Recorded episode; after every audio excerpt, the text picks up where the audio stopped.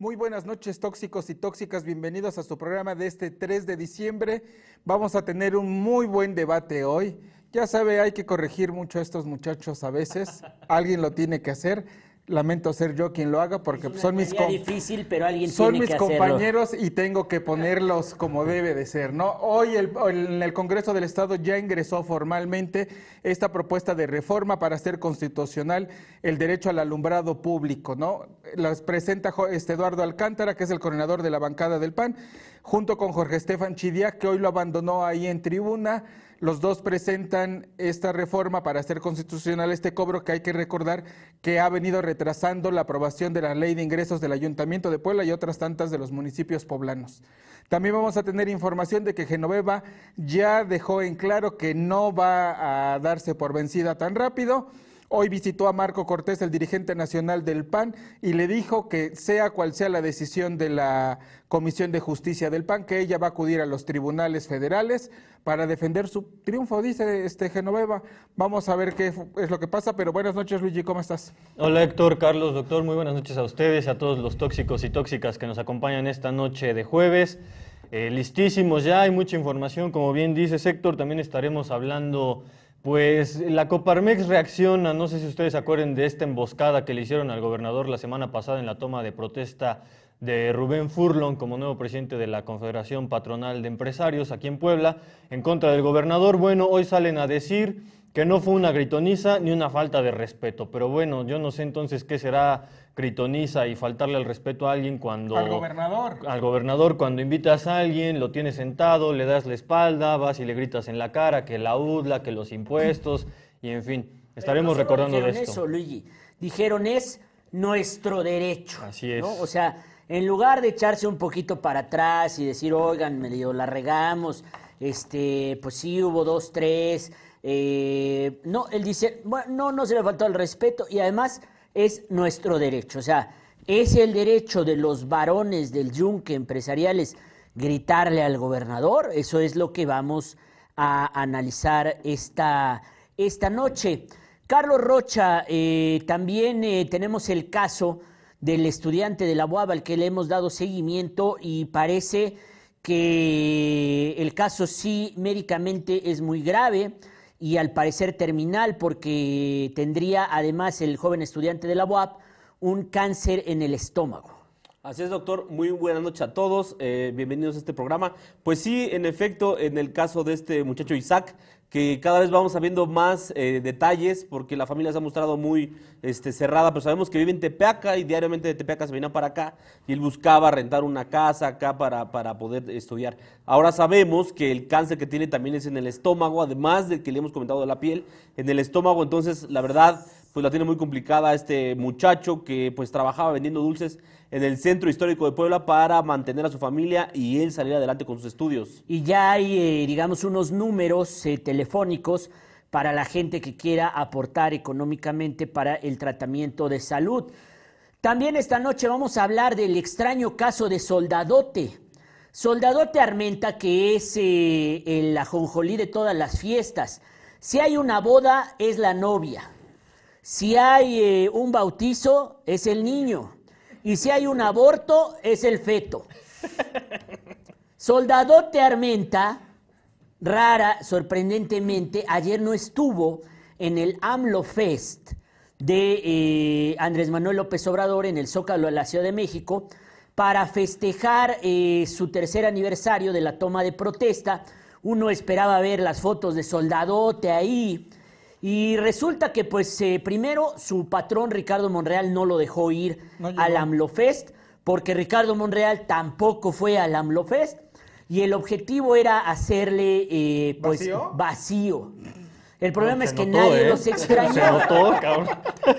nadie extrañó a Soldadote Armenta en el AMLOFest. Nadie dijo, no podemos empezar porque no ha llegado Soldadote Armenta. Pero hoy en la mañana, eh, pues eh, estábamos en las horas finales de la designación de Victoria Rodríguez como nueva eh, gobernadora del Banco de México, cuando en el peor estilo kamikaze, Soldadote Armenta saboteó la designación de Victoria Rodríguez como nueva titular del Banco de México, pese a, la- a tratarse de la propuesta del presidente Andrés Manuel López Obrador, imagínese usted, porque resulta que en la Comisión de Hacienda, que preside Soldadote y que eh, donde se estaba discutiendo el dictamen de idoneidad, pues Soldadote dice que comete o aparentemente comete un error garrafal, pero en realidad la gente habla de que es una instrucción o fue una instrucción de Monreal para eh, sabotear la designación de la nueva gobernadora del Banco de México, al decir eh, Soldadote que eh, ella pues carecía de los requisitos para ser eh, gobernadora del Banco de México y que en realidad pues solamente la estaban postulando para integrarla como un elemento más de la Junta de Gobierno del Banco de México. Son cinco integrantes de esta Junta de Gobierno, actualmente cuatro. Recuerden que AMLO primero iba a nominar a Arturo Herrera, el exsecretario de Hacienda, como próximo presidente del Banco de México, lo tumba, después sube a la subsecretaria de egresos y a media eh, o comenzando la sesión de la Comisión de Hacienda, Armenta dice, no, es que solamente la podemos nominar como integrante de la Junta de Gobierno del Banco de México porque no puede ser presidenta del Banjico porque le falta experiencia. Y es que el secretario de Gobernación, Adán Augusto, se equivocó en su oficio. Y entonces ahí comienza la oposición a darle vuelo. Y el hecho es que al final, sí, en efecto, ella fue hoy designada integrante de la Junta de Gobierno y no fue designada gobernadora del Banco de México. Un capítulo más y extraño a, los, eh, a las actitudes extrañas de Soldadote. Se habla de un boicot de Ricardo Monreal, ejecutado en estilo kamikaze por Alejandro Armenta. Eso lo vamos a platicar en unos minutos ya. Ayúdenos a compartir porque vamos lentos. Por favor, le doy el uso de la palabra al doctor en Derecho Constitucional, Hugo Cruz Salazar, que viene a ilustrarnos a los ignorantes, legos de nosotros, sobre Lerdos. esta intención absurda que tiene el PRIAN de saquearnos a los ciudadanos, cobrándonos el eh, derecho al alumbrado público, algo que ya está prohibido por la Suprema Corte de Justicia, pero el docto abogado Cruz Salazar nos va a explicar por qué nosotros somos unos pendejos y el DAP sí procede tal como nos lo quieren imponer los zamponazos del PRIAN, eh, Jorge Estefan Chiriac y eh, Alcántara unidos en el Congreso del Estado de La Puebla. A ver, platícanos, por favor. Gracias primero La por la nueva invitación, pareja Arturo. siniestra. Te agradezco mucho la invitación a este programa, lo veo siempre. Bueno, hecho, Qué bueno que Trato se puso de la estar camiseta, viéndolo. señor invitado. No, pero a ver, yo simplemente les voy a decir una cosa, porque es que dicen todo el mundo, ay, que el cobro de un nuevo impuesto. Yo no sabía que era un nuevo impuesto. O sea, yo lo puedo eh, entender en los ignorantes diputados que tenemos, que pues a lo mejor en su vida han ido a pagar la luz o en su vida han ido a pagar este, el predial, ¿no? Y los impuestos de limpia que a lo mejor por eso este, tengan este desconocimiento. Pero me extraña que mis compañeros reporteros, este, mis compañeros periodistas, sean tan ignorantes y quieran venirnos a decir aquí, a tratar de sorprender además a la gente, diciéndole que van a crear un nuevo impuesto. Eso lo venimos pagando desde hace años. Años. ¿En dónde, se, Años. en dónde se paga? ¿En la lo pagas en la CFE 1 o lo puedes pagar en el ayuntamiento, a través, o sea, en el, en el ayuntamiento de Puebla, porque les voy a explicar cómo es. Desde que empezó el tema este, cuando, por ejemplo, cuando hicieron la concesión del alumbrado público, Sí. este tema del DAP servía para pagar una parte de la energía. En lugar de que se la pagaran a la empresa, o sea, de que la empresa lo pagara, lo pagaban a A través ver, del DAP. Espérame. Empieza por lo derecho- sencillo. A ver, constitucionalista. Espérame. usted por lo No, básico. No, no, no, doctor. Nosotros somos No unos quieras- legos. No quieras eh, A tergiversar ver. esta discusión. Permíteme, voy a lo que voy. A ver, No es un nuevo impuesto, es un derecho que se paga desde hace mucho tiempo en el ayuntamiento, de, que se le paga al ayuntamiento de Puebla, ya sea a través de la Comisión Federal de Electricidad o ahora que van a poner a la tesorería. Si leen ustedes sus este, Recibo. recibos de luz, ahí viene incluido en la mayoría de los casos. No en todas las zonas opera lo mismo. ¿Por qué? Lo desconozco porque soy doctor en Derecho, no, este, No en recibos no de la en recibos CFE. de, de la CFE. Pero bueno, a ver, no es un cobro, de, no es un impuesto nuevo. ¿Qué fue lo que pasó? Según el gobierno de Claudia, híjole, aunque estoy agarrando muy mal ejemplo, pero A bueno, ver. según el gobierno de Claudia, durante la, legislatura pasada hicieron una modificación los diputados en las este, leyes de ingreso de los municipios, porque este derecho al alumbrado público, derecho por el alumbrado público, le hicieron una modificación y en lugar de que se cobrara este derecho como un servicio, o sea, como lo es el servicio de alumbrado público, lo hicieron, ah, lo querían hacer a través de una fórmula por el cobro del de la energía eléctrica en el alumbrado público. Eso es lo que es inconstitucional y porque decían, los únicos facultados en establecer un impuesto de este tipo, en todo caso, sería la Cámara de Diputados y lo que es real. Pero aquí lo que se está cobrando, como se venía cobrando durante, por lo menos, no sé, llevo 18 años en cambio, pues por lo menos esos 18 años que ha venido cobrando el DAP, este, lo han cobrado todos los ayuntamientos hasta 2020, que es cuando la Corte lo invalida y lo declara inconstitucional por ese simple hecho, por esa modificación que se hizo de querer cobrar un derecho o un impuesto sobre la energía eléctrica, que era algo que no tenía atribuciones el ayuntamiento y que tampoco tenía atribuciones el Congreso del Estado. Entonces lo que van a hacer ahora es hacer esa modificación, volverlo a dejar como era originalmente, que es un cobro como derecho por el alumbrado, por el servicio del alumbrado público. Por eso, pero ¿se va a pagar más? ¿Se va a no? pagar o no? A ¿Se ver. va a pagar o Lo no? vamos a pagar, yo creo que sí lo vamos Ahí a pagar. está. A ver. Porque, a ver, miren, incluso los propios ¿no? diputados establecen que hay lugares como, este, me parece que es este, Tlaxcala y Guanajuato, que ellos sí ya lo están cobrando porque hicieron esas modificaciones también a sus leyes y pueden estar cobrando el DAP. La mayoría de los municipios en Puebla lo, co- lo cobra. Pero ante la invalidación que hizo la Suprema Corte de Justicia, pues se fueron en cascada. No tendrá que ser a dos meses que invalidaron las últimas A ver, leyes de ingreso de estoy an- 2020. Estoy analizando mi recibo de luz. Ajá. Mi recibo de luz. Y no viene. Y dice, total a pagar, ¿no? Bueno, está bien eso. Luego dice límite de pago, que luego se me olvida pagarlo y me cortan la luz.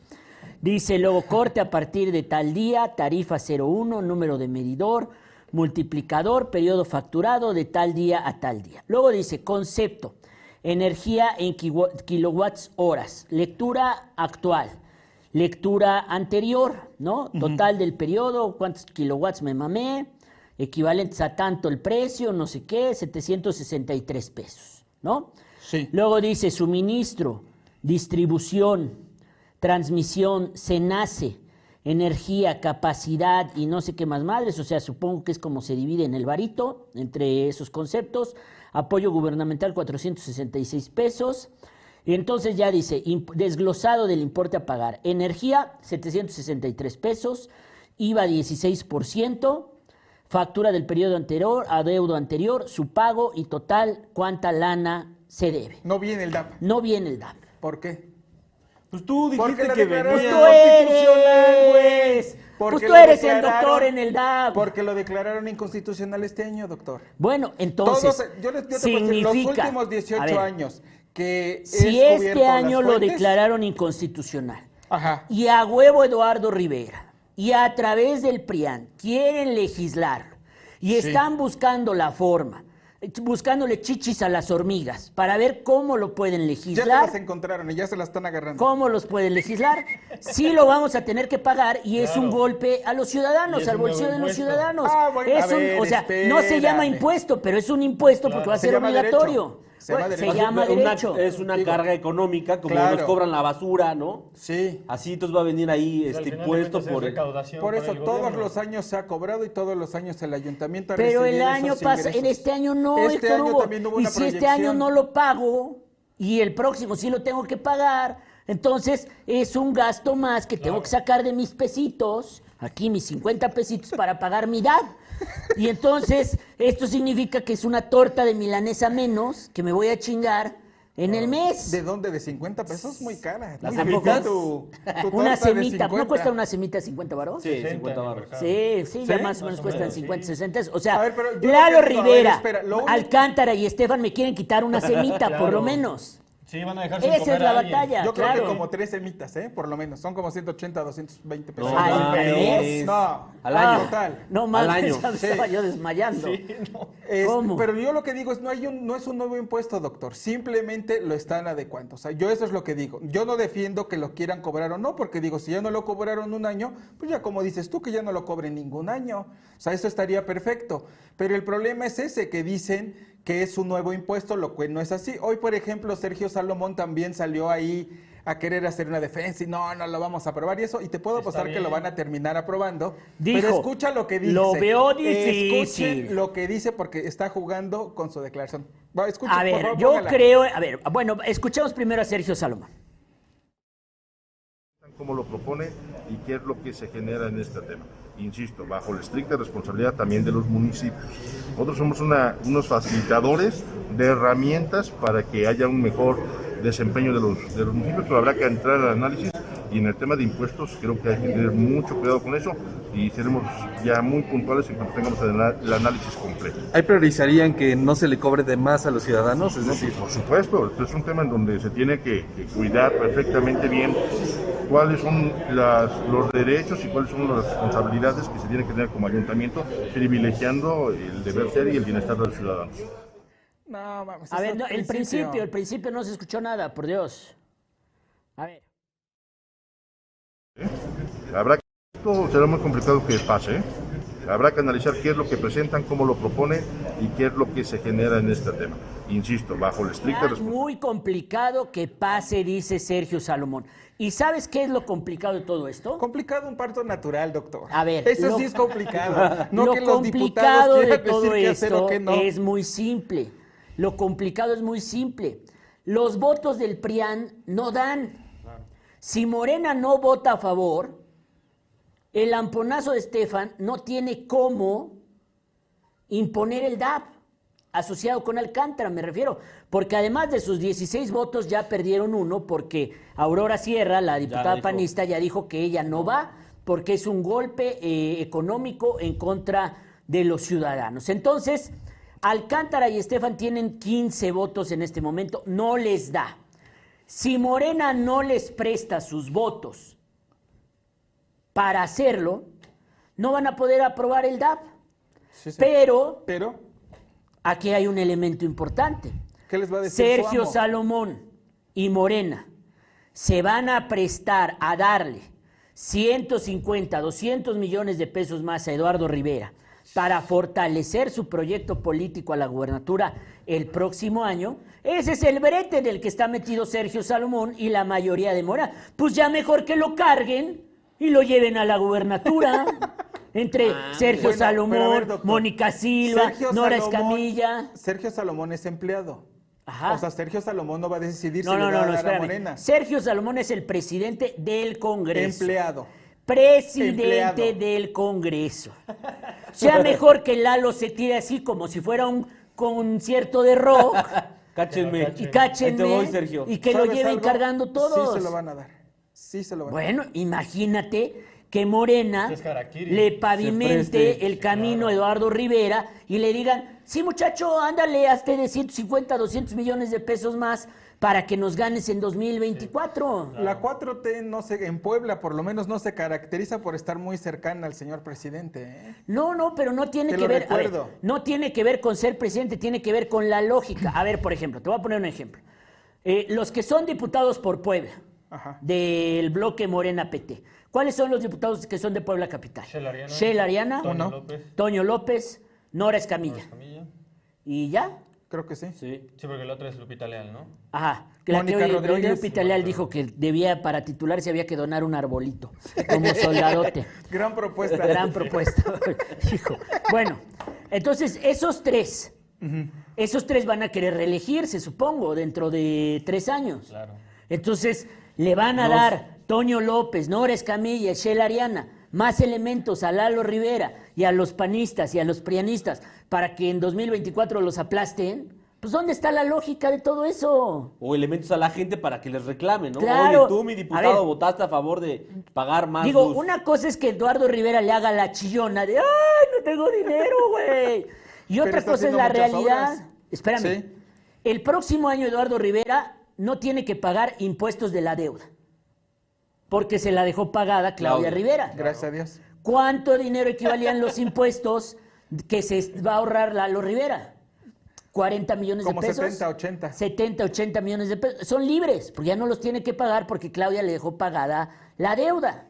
Más 150 millones de pesos que le den del DAP o 200 millones de pesos. Extras pues No mames, Lalo Rivera tiene para ver, ponerle aguacate. Pero es que por eso vuelvo a decir que por qué decimos cosas que no, si no estamos, si no investigamos. El dinero, el DAP no se lo regresan, al menos en el caso del Ayuntamiento de Puebla, Lalo no va a contar con ellos directamente, porque se pagan 300 millones de pesos al año aproximadamente del- de energía eléctrica. Pues no le regresan ni un peso. Al Ayuntamiento de Puebla no le van a regresar ni un peso. Tendrá a lo mejor un ahorro de 150 millones de pesos, que yo lo dudo, porque va a tener que hacer el mantenimiento y todo lo que tenga que hacer, aparte del costo del servicio, o sea, de la energía eléctrica propiamente, que se queda CFE, que son 300 millones al año, toda la inversión que tiene que hacer en el alumbrado público. No regresa el dinero. Por eso, a ver, por eso, por eso. Pero, pero, eh, no, no, no, eh, Héctor Hugo, se ve que tú no administras tu casa, ¿verdad, cabrón? A ver, a ver, Héctor Hugo, a ver. Tú tienes un gasto de 300 pesos, que son tus 300 millones de pesos por el concepto de energía eléctrica. La Y de madre. otro lado te entran 150 pesos. Entonces ya no vas a gastar 300, ya solamente vas a tener que gastar 150 porque te entraron de otro lado otros 150 pesos. Entonces tienes 150 pesos libres al final. Porque de lo que pagabas tú ya te va a llegar lana para que lo pagues. Era Claro. un déficit que tenían. Pero Por bueno, eso. yo lo entiendo. A ver, yo lo que voy es nada más número uno. No es un nuevo impuesto, existía, lo congelaron durante un año, porque esa sería la palabra, lo congelaron durante un año y está a punto de regresarse. Pero no es nuevo, o sea, que nadie lo sorprenda, no es un nuevo impuesto. A ver, te- la mayoría de los años lo hemos venido pagando. Bueno, se revive y entonces. yo no recuerdo que alguien haya dicho, no, yo, yo no A quiero ver, pagar tanto. DAP". ahora vamos al debate no jurídico. de- ¿Sabes por qué Nadie lo sabía- cancela la Suprema? Nadie sabía ni siquiera que lo cobraban, güey. Nadie leía su recibo, nomás llegaban 220 pesos. Ah, pues órale, ahí está, 220 y ya. Pero ahora sí estamos cuidando nuestro dinero, porque estamos en crisis. Claro. A ver, claro, pues es- es- está... el- Mañana pongo mi diablito, dice Sergio Góngora.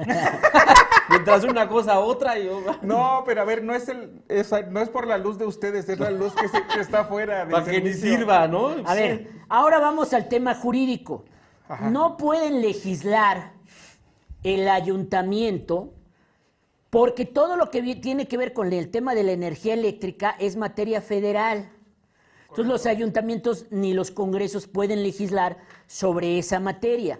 Aquí lo que a Estefan y Alcántara están tratando de hacer una chicana, como para decir, no, es que son usuarios. O sea, el ayuntamiento presta el servicio del alumbrado público y todos los poblanos son usuarios. Entonces vamos a hacer un cálculo de cuánto le tocaría a cada poblano pagar por ser usuario del alumbrado público, ¿no? Entonces, ahora resulta que los poblanos tenemos que pagar que nuestras calles estén iluminadas. Y entonces lo que hacen Alcántara y Estefan es una fórmula para decir son 180 millones, son 1.800.000 poblanos entre 300 millones que pagamos, pues a cada cabrón le tocan 150 pesos. En efecto, Estefan nos quiere robar 13 mitas de las de oros y no lo vamos a permitir. O quien no lo debe de permitir es Sergio Salomón y la mayoría de claro. Morena, porque ellos tienen la llave de este golpe a los ciudadanos que ustedes podrán decir son 150, son 180 pesos, son 250 pesos, pero a mí me dicen que el cálculo real que Eduardo Rivera quiere recibir por esto son alrededor de 200 millones de pesos y en efecto de los 300 que paga por el servicio del alumbrado, entonces ya nada más tendría que disponer de 100 claro. de su actual presupuesto. Y a en efecto, como 200. dices, una chicana porque eliminan el concepto de, de energía eléctrica que no le corresponde al Congreso y lo quieren meter, como dices, como un servicio que preste el Ayuntamiento de Puebla y que tiene derecho entonces a cobrarlo. Claro, Por- que por- es como la limpia, que es como la recolección de basura, que es como todo eso. Es, es una amponada clásica del PRIAN. Entonces, Sergio Salomón y la mayoría de Morena tienen que decidir qué es lo que prefieren hacer. Si lo que quieren es pavimentarle el camino a Eduardo Rivera a la gubernatura, que aprueben el DAP.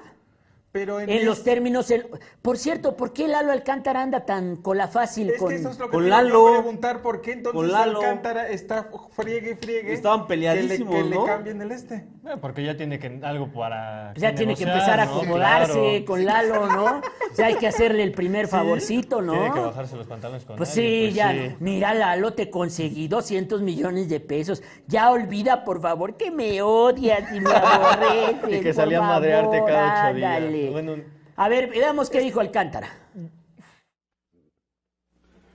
con el permiso de la que envió el Ejecutivo en relación a los temas de combate a la corrupción y rendición de cuentas. Y quiero decir algo desde el papel de la oposición, y aunque todo pareciera ser miel sobre hojuelas, las hojuelas a veces siguen crujiendo, es parte de esto, ¿sí?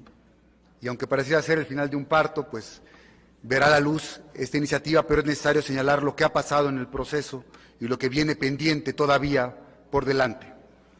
Yo quiero decir que el combate a la corrupción debe ser una causa común, no un discurso a una probable rendición de cuentas o no necesariamente.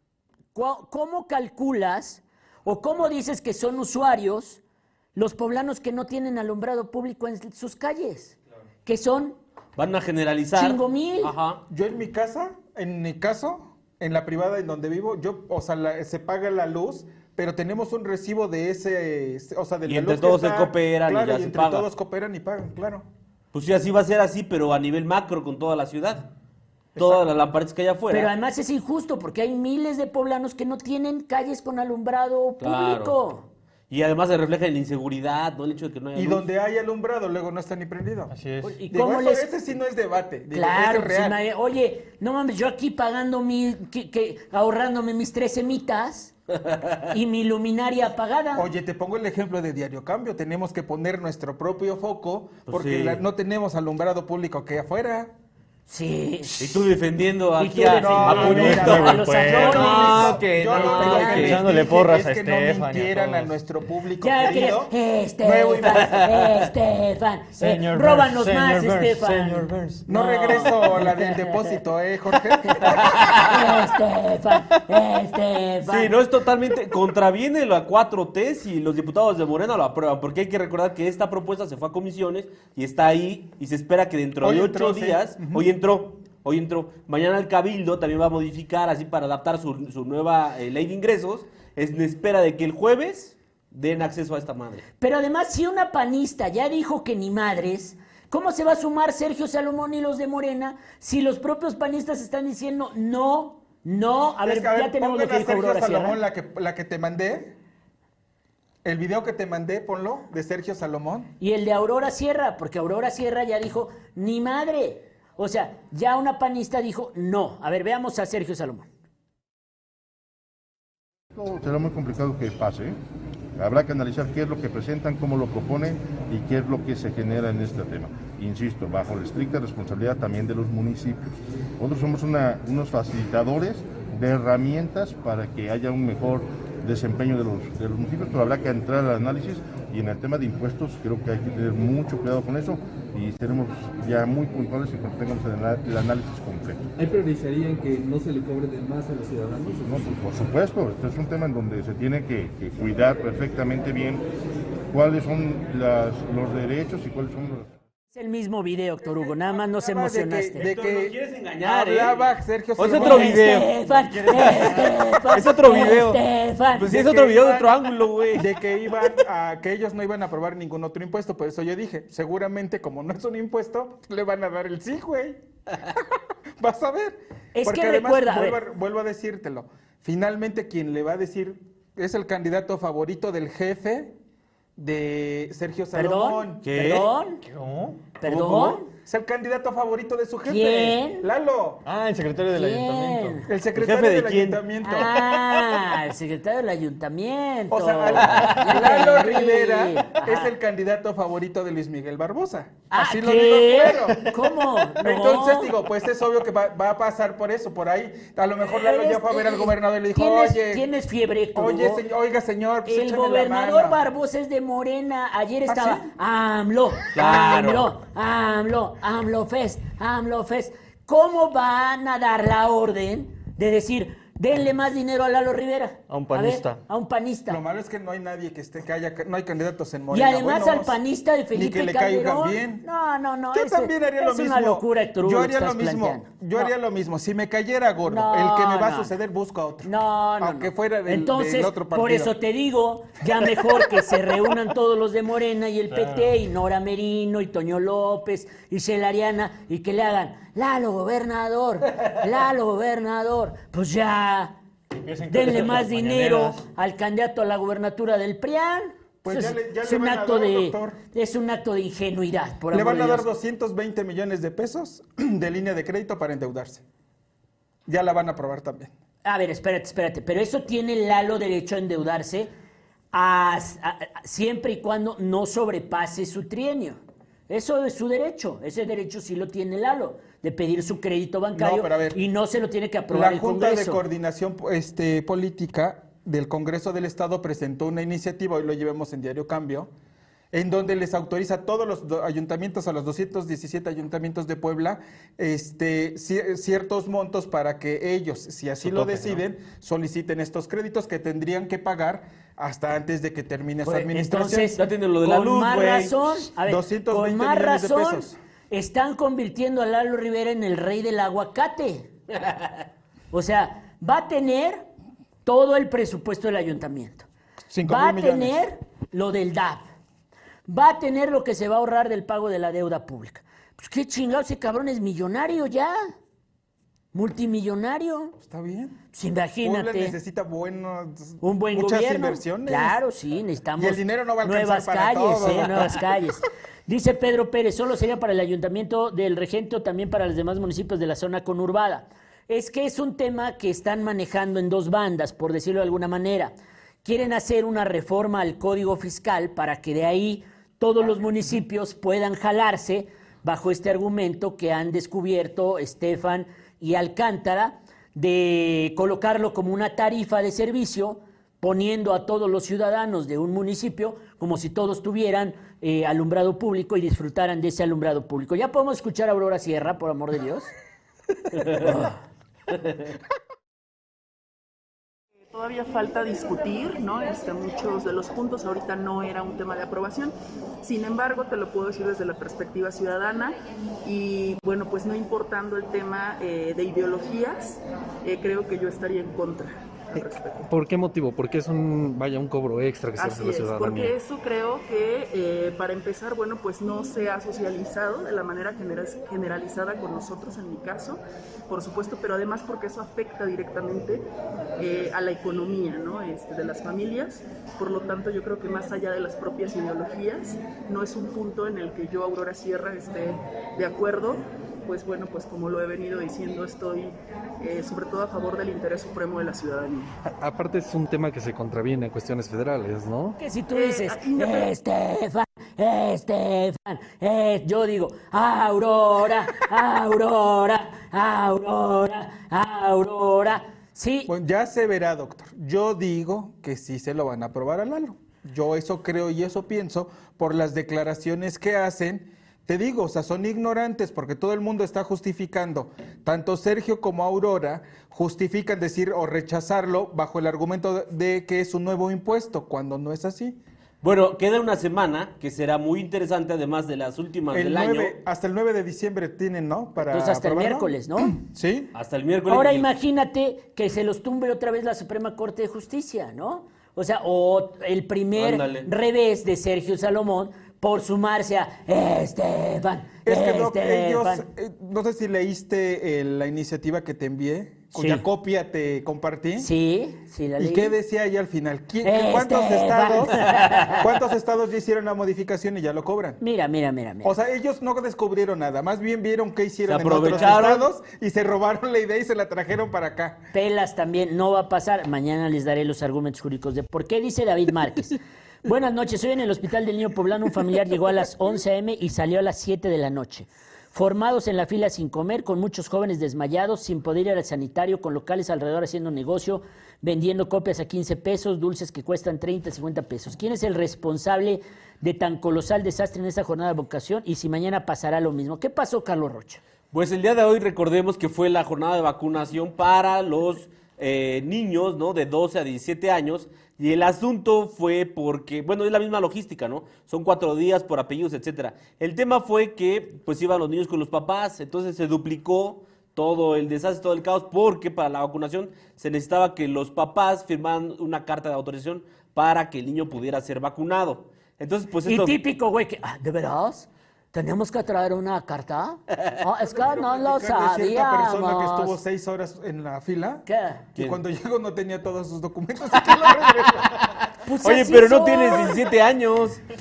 Típico pendejo. 43 y ¿Qué? mira. ¿Una Me carta? batearon, güey. Oye, pero es que era como, como llegaba a la escuela, ¿no? Suele ¿Traes toda la güey. ¿Traes Por todo? eso, lo- ¿Qué? todo ¿Una lo carta? necesario? No, a ver, hay que explicarlo. Toda esta, esta este caos no está generado por nadie, excepto por la pendejez de muchos padres de familia, primero que iban en familia a proteger a los bebitos. Ay, mi bebito, no se vaya a sentir mal con la vacuna. Y ahí va la abuelita, iba el papá, iba el primo, la hermana, el perro y todos. Ay, el bebé lo van a vacunar. Y ahí iban con todos, ¿no? Y luego siempre hay un papá pendejo que, co- ¿cómo? Mira, ¿Una esos muchachos carta? están ahí solos. ¿Una carta responsiva? ¿Cómo? Es que eso no Ay, lo... vuelve a poner la foto. Eso, eso no lo leí en Diario Cambio. ¿Cómo? No estén mamando con eso de sus cartas. Ya póngale la vacuna a mi hijito, por favor. Maldita burocracia, no nos hagan esperar. Hijos de su chingada. Llevo siete horas aquí y me piden una carta. Oiga, pero estaban los requisitos y todos los medios de comunicación dijeron que tenían que llevar una carta para eh, Por los veo con carta de. No sé de qué hablen, de qué carta. Entonces, pues, como si fuera, no, no, no, no, no sé, o sea, como si les hubieran trepanado el cerebro a muchos padres de familia. Fueron, hicieron la cola, como dice Héctor Hugo, se chutaron las seis horas y llegaban y, ¿qué? ¿Que una carta? Asca, no, eso no salió en los Y como Simpsons, ahí dicen, se sin fallaron. comer, doctor, imagínate. No, ahí. Y aparte, pues entonces los negocios comenzaron a hacer Sí, su agosto, agosto, claro. porque ahí llegaban los papás pendejos, oiga, que tengo que imprimir esta carta. Puta, no, pues hay una cola como de 48 cabrones. duplicó. Había un se duplicó. de la carta. Sí. O sea, nada más era imprimirla y ya prácticamente pasárselas a todos. Pues sí, Héctor Hugo, pero nadie lleva su impresora. ahí cargando, No, pero ahí claro que sí van de copias y No, todas tú tenías que baja- llevar ya tu carta llena de la responsiva. Como cualquier ser humano normal, bajas la carta, la imprimes y ya la llevas la preparada. sí. No que estos asnos llegaron sin sus cartas, sin sus documentos y aparte, mira, ahí iba la hermanita, iba el hermanito, iba la abuelita, el abuelito, o sea, fue O sea, una fila normal se, tri- En el se duplicó, hasta se triplicó por todos los que En iban el ahí. niño poblano ese fue el problema, o sea que había demasiada gente y eso que no, en el niño poblano no vacunaron a los de segundas dosis ni tampoco a los, ¿cómo se O les sea, dice? ve, va una familia ahí de cuatro, llevan al abuelito, llevan al chamaquito, llevan a la chamaquita, o sea, pues cabrón, ¿cómo? Pues es un momento importante para la familia. Con la foto. Así como graduación, ¿no? Pues que... Mi muchacho ya es un hombre. Ya así, se co- vacunó. así como en tu pueblo, Héctor Hugo, que ya es- eres hombre cuando te llevan al prostíbulo por primera vez. Aquí ya eres hombre cuando te llevan a vacunar por primera vez, ¿no? La foto familiar. Qué costumbres, ¿no? Una costumbres tan bárbaras. ¿eh? Pues claro. Entonces no tiene la culpa el gobierno, no tiene. Mira, llevaron a los niños, ahí andan con los chamaquitos. ¿Qué tenían que hacer los chamaquitos ahí? Explíqueme a alguien. Siempre ¿Qué? el primer día es el peor, doctor. Sí. Siempre el primer día es el peor porque dice son los, co- los apellidos además más comunes. Álvarez Cruz, güey. ¿Y O sea, será que entre los apellidos más comunes también están los más No, pendejos? Yo pensé que ibas a Hoy decir fue eso. A, B, C, D, creo que hasta la F me parece, porque Sí. son tres días, ¿no? Sí. O sea, digo, también hoy fueron, fueron un Mañana chingo. va a ser lo mismo, güey. Ni modo que los papás de que se apellidan con R ya no lleven a su hijo. Claro, Vas a ver, va a ser lo mira, mismo. A Pasó la vez pasada cuando fueron los mayores de 18 años. El primer día fue un caos, fue un desmadre. Al segundo día estuvo bastante light, o sea, ya no tuvo que ver nada el desmadre del primero. Y en los últimos días ya ni había gente. Ya, ya la Pero, güey, los últimos días. ¿cuántos niños apellidan con W o con Y? Z y eso, sí, Ese claro. también es el asunto, güey. Es Pero los papás diciendo, siempre van a estar ahí. Ah, no, obvio. Pero van a ir menos. Hoy porque fueron los más comunes, güey. Pues está toda hasta la madre. Los más comunes y los más también- tarados. El centro expositor también estaba, o sea, creo que daba de vueltas. Sí, porque ahí había rezagados. Sí. Ahora, el hospital del niño poblano fue un caos. Sí, pero caos, no caos. debe acusarse a ninguna autoridad del caos, sino debe acusarse a las familias que llevaban al perro, al abuelito, al chamaquito, al Sí, tío claro. Y a todo Mira, eso. esa Bebés, ahí hay una señora con un bebé de brazos. Esa iba pasando, no mames. No. O iba a Ve consulta. aquí la influyentaza en su camioneta parándose ahí enfrente de todos. La No se le vaya a desmantear la Eh, criatura. Entonces, ve las filas. O sea, por cada chamaco había tres adultos. ¿Pero crees que hayan ido adultos? Yo ya me ¿Cómo no, güey? Solo, o sea... Una niñita de 16, a fuerza que le acompaña mínimo el papá, bueno, ¿eh? sí, claro, estas niñas hasta puede ser. Pues sí. Sí, o dice sea, Ricardo Buki Hernández, dice, son mamadas. ¿Cómo los padres van con sus hijos a la vacuna? Si Garnica iba solo por la Desde los 13. O 12, cabrón, claro. Entonces, eh, no culpe usted a nadie, culpe usted a la propia estupidez humana que se refleja en estos momentos, en los que los seres humanos necesitan más, estar más espabilados porque ya llegó el ¿Tú llevaste Omicron a todos tus México. documentos? Pues sí, yo llevé todos mis ¿Sí? documentos falsificados, pero los llevé todos. Sí, sí, sí, los llevé porque pues dije, Mi no, dirección de. Cholula. Mi dirección en Cholula. Eso para la primera vacuna. Sí, llevé todo, no sé qué. Yo vivo aquí en Cholula, hermanos de San Rafael Coma, ¿cómo creen? Yo siempre he estado con ustedes, carnales, por Dios. Es mi prima. A mí también Karina me daba mis despensas. Hermanos de la Junta Auxiliar aquí de San Andrés Cholula, bros, ¿no? Oye, la parte triste del día es que se ha confirmado eh, lo que es aparentemente un cáncer eh, terminal para este muchachito, chavito de 23 años apenas, el vendedor de dulces de la UAP, Carlos Rocha. Es correcto, doctor. Pues eh, nos enteramos que Isaac, además del cáncer que nosotros le platicamos aquí, que es un cáncer de piel que va avanzando poco a poco, pues ahora en una entrevista, eh, él, bueno, la mamá dijo que también tiene cáncer de estómago, lo cual, bueno, pues se complica cada vez más, este, pues la historia de este chavo que es una historia, inició como una historia de, super- de superación, pero después le dio COVID, eh, me imagino, por estar en la calle vendiendo dulces, y al momento de estar internado por COVID, pues este, ya Le detectan. le detectan una serie de situaciones, este, para empezar el cáncer en la piel y después pues cáncer en, en el estómago, ¿no? Esta familia que viene- vive en Tepeaca y se traslada hasta la- al hospital de la Margarita para ser pues atendido, ¿no? Dentro de, lo que- de las posibilidades que tiene. Oye, eh, pues muy triste porque sí, o sea, si, si al melanoma se le suma este cáncer de estómago, pues significa que pues ya hay ahí una, este, pues ya se transmitió el cáncer a otra área del cuerpo y, se pone más complicado. ¿Tenemos la entrevista de la mamá? ¿Podemos pasar un fragmentito o no? Este, porque era del programa de eh, 13, eh, Canal 13 o algo así que dicen que existe, yo no lo conozco. ¿No? A ver, veamos. Cita para el 20 de noviembre y que según se habían equivocado. Y ahorita me mandan hasta el día primero. No es un gusto ver a su hijo así y la impotencia de que pide uno ayuda y, y no se la dan. Felipe y su madre María de Lourdes habitan en San José Carpinteros, perteneciente al municipio de Tepeaca en Puebla. Con lágrimas en los ojos, María relata que la enfermedad se consume poco a poco a su hijo. Ya no puede hablar y no tiene fuerzas para caminar. Ya la comida pues no, no le sabe, entonces él ya no, no quiere. De momento sí come muy despacio, a veces, a veces no. Ya los dolores son muy intensos. No, no habla por lo mismo de la debilidad que tiene. Al hablar se, se fatiga mucho, se fatiga mucho y no le cuesta para hablar. Pero no lo puedo dejar solo porque es- con la misma debilidad que tiene se cae. Apenas tiene tres días que se me cayó y se lastimó su brazo. Este joven teme perder el semestre en la Benemérita Universidad Autónoma de Puebla, ya que desea continuar con sus estudios cuando logre recuperarse. La familia... No, pues, No, hermano. terrible historia, no manches. O sea, no es perder el semestre, es este es Ganar, dar la batalla por la por vida, la vida. ¿no? Por la vida, más allá de perder el semestre, por más que haya sido su sueño de vida, pues ahorita tiene otro. Eh, ya teníamos los datos para si alguien La quiere UAP donarle. ya habló, ya entabló contacto con ellos, ¿no, verdad? No, no hemos visto que la, que la este, rectora se manifiesta al respecto. Pues muy triste.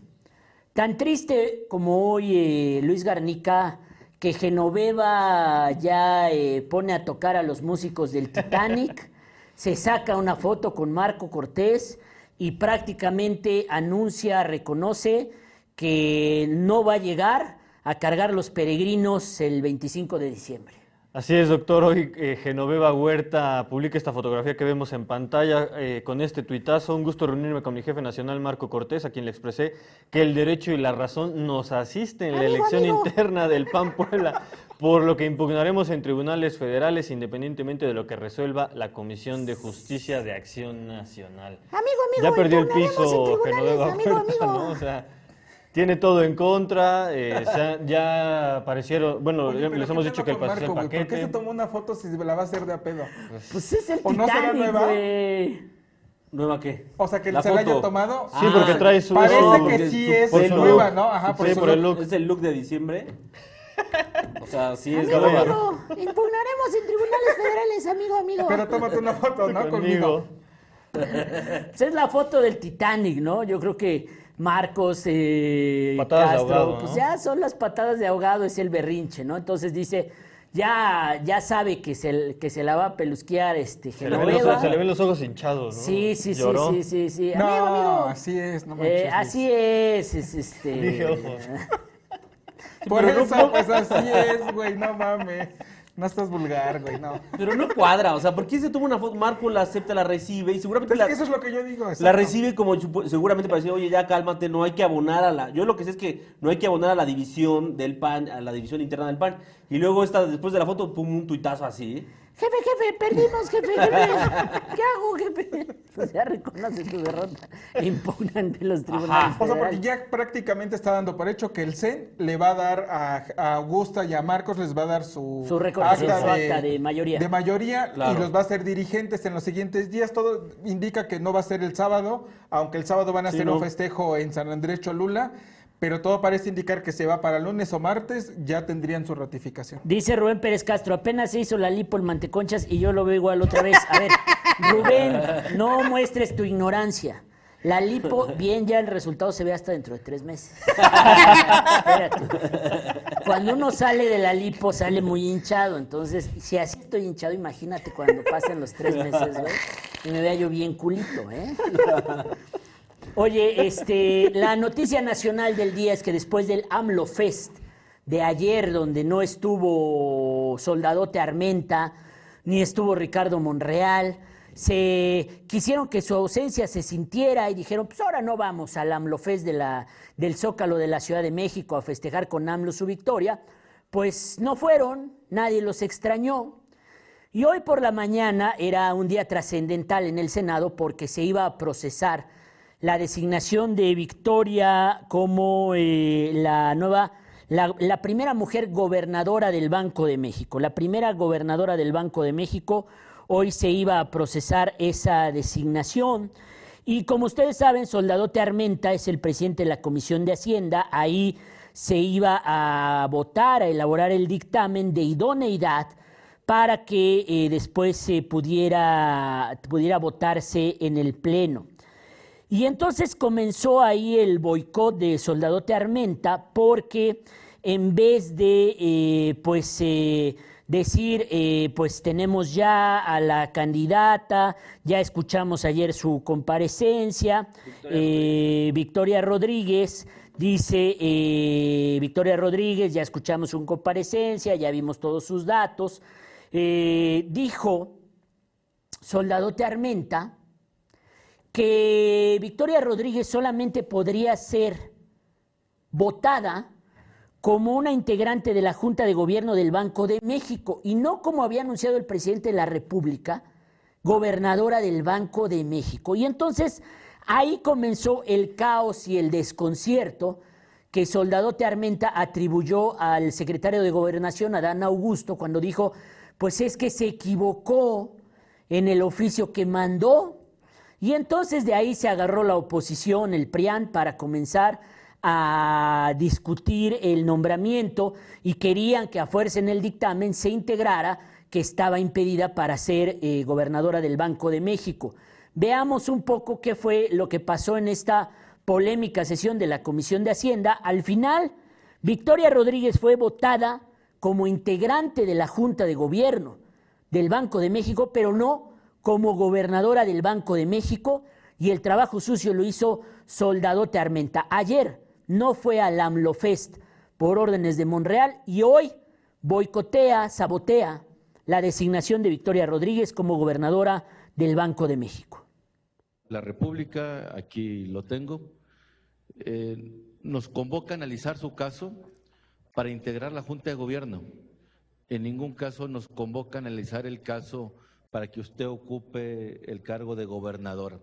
Yo le quiero solicitar aquí al presidente de la comisión, al senador Alejandro Armenta, que nos apoye a verificar este tema que consideramos que puede ser un profundo y grave error de procedimiento, porque la Constitución mexicana es clara cuando establece que el presidente es el único que puede solicitar a esta soberanía la solicitud, la pretensión de que de quién vaya a ocupar este cargo tan importante. Y el comunicado que llegó solicitando esto es a través del secretario de Gobernación, quien está no facultado para este propósito. La Constitución es determinante al establecer que es el presidente de la República. Por mi parte es cuanto.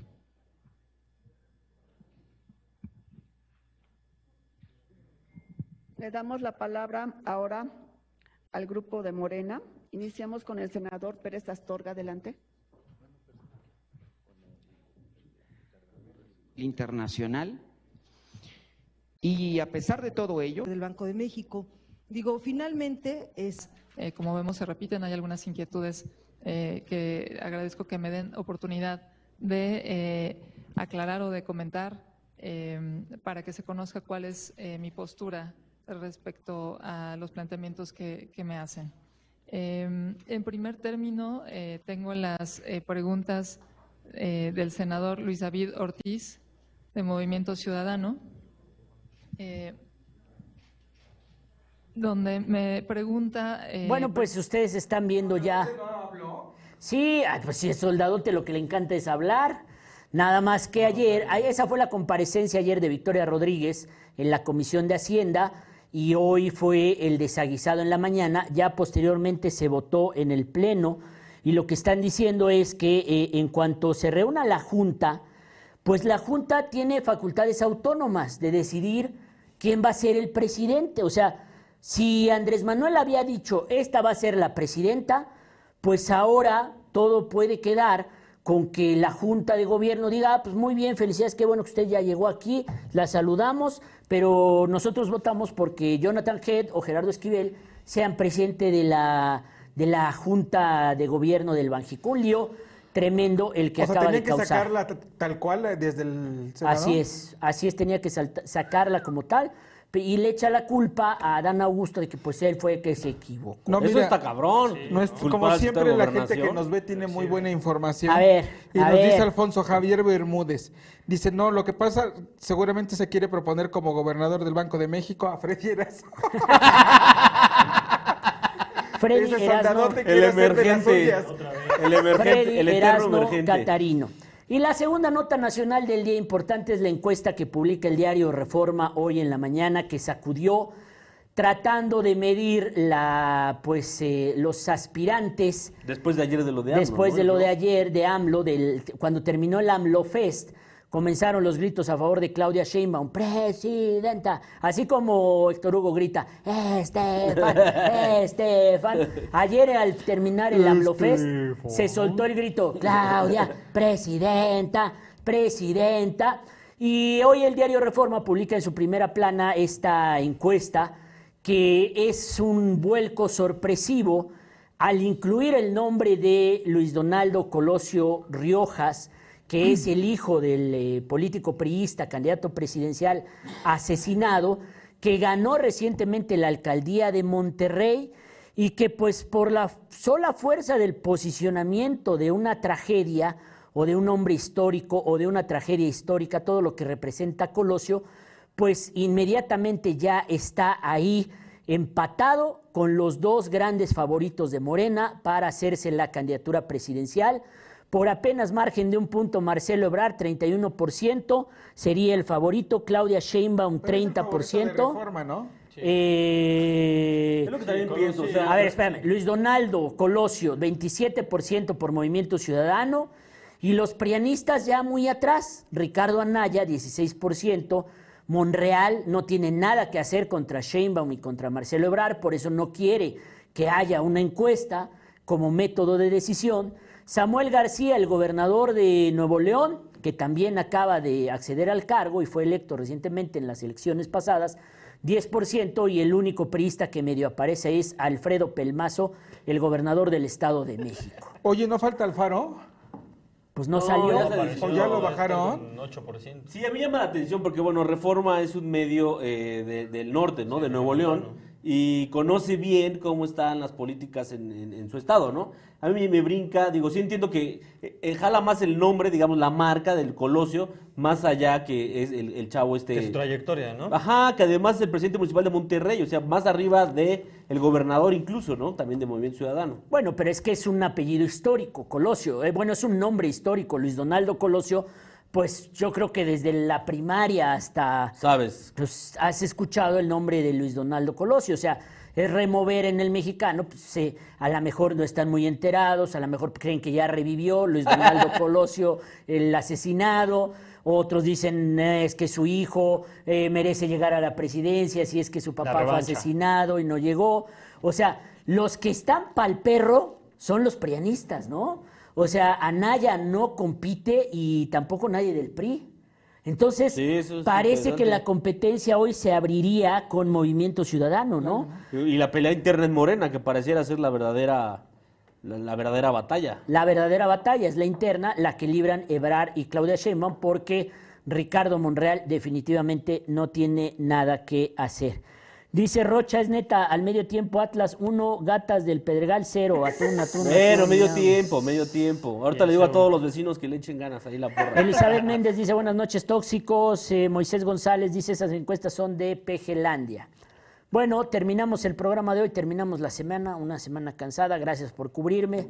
Yo ya siento que López Díaz me llama, entonces terminemos ya, por amor de Dios. Gracias Luis Garnica, Gracias, doctor. Gracias a todos. Buenas noches. Nos vemos el lunes. gracias Carlos Rocha. Gracias a todos, gracias doctor. Adiós, buen fin. Eh, Héctor Hugo, el, el- el juego del Puebla, ¿qué esperas de este fin de semana?